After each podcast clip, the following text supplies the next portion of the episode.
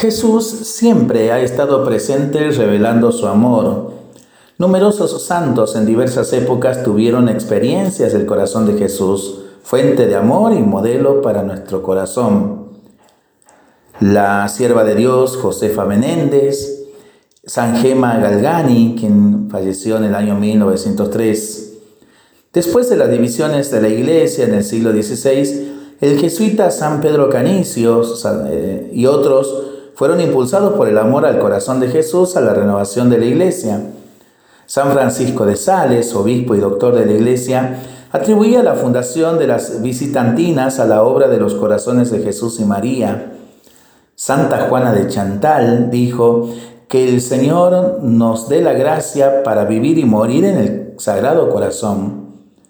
Ambos amantes del corazón de Jesús cofundaron la orden de la visitación. Una de sus novicias recibiría las apariciones del Sagrado Corazón que impulsará la devoción por el mundo entero. Pero fue en el siglo XVII cuando la devoción al corazón de Jesús se llega a propagar de manera sin precedentes. El gran santo y fundador San Juan Eudes une la devoción al corazón de Jesús a la del corazón de María Santísima, dos amores, dos corazones inseparables. Fue el primero que organizó y celebró las fiestas del corazón de Jesús y el corazón de María. Por la misma época, en el año 1673, Santa Margarita María de Alacoc, novicia de la Visitación, comienza a recibir las apariciones de Jesús, quien le muestra su corazón y le comunica mensajes que transformaron su vida. Jesús le ordena propagar estos mensajes lo cual se ocurre con la ayuda de San Claudio de Colombier, quien providencialmente llega a ser su director espiritual. Desde el pequeño convento en Paraí Lemonial, Jesús dispuso que el amor de su corazón se propagase hasta los confines de la tierra. A través de San Claudio, los jesuitas fueron llamados por Dios para colaborar con las visitantinas en la propagación de la devoción al corazón de Jesús y la formación de apóstoles. Se divulgaron por todas partes libros e imágenes y las asociaciones del Sagrado Corazón llegaron a ser muchos, miles.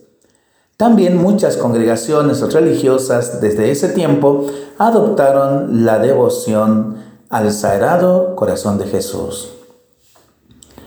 Sagrado Corazón de Jesús, en vos confío.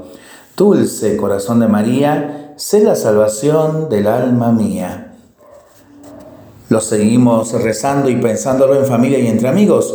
Mientras lo hacemos, pedimos al Señor su bendición para este día y para este fin de semana.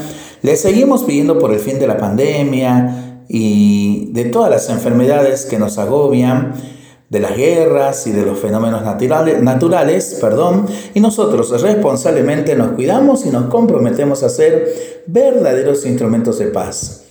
Que el Señor nos bendiga en el nombre del Padre, del Hijo y del Espíritu Santo. Amén. Que tengamos todos un excelente fin de semana.